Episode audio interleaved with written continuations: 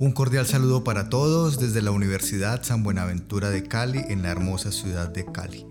Hoy quiero comentarles sobre la importancia del coaching gerencial en el rendimiento de las organizaciones, teniendo en cuenta que las organizaciones las podemos medir desde el rendimiento financiero y el rendimiento no financiero.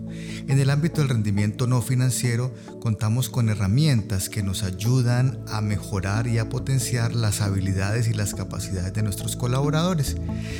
¿Qué, habilidades son esas? Tenemos el trabajo en equipo, el liderazgo, la inteligencia emocional, inteligencia social y hoy por hoy las competencias digitales. Una ayuda o una herramienta que tenemos a la mano los líderes de las organizaciones, los gerentes y por supuesto los docentes es el coaching. Como estamos inmersos en las organizaciones, entonces hablaremos del coaching organizacional. En el mundo de las organizaciones, el costo de no usar coaching puede resultar mucho más alto que lo que se invierte en temas de formación y capacitación para nuestros colaboradores.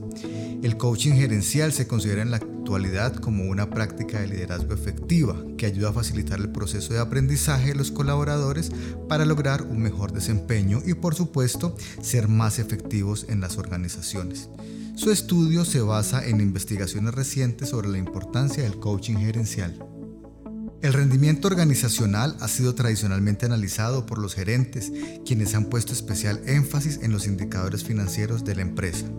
No obstante, desde hace tiempo ha aumentado el número de académicos y profesionales que han expresado sus inquietudes respecto a las medidas cuantitativas de rendimiento tradicionales, las cuales tienden a centrarse únicamente en indicadores financieros no convencionales.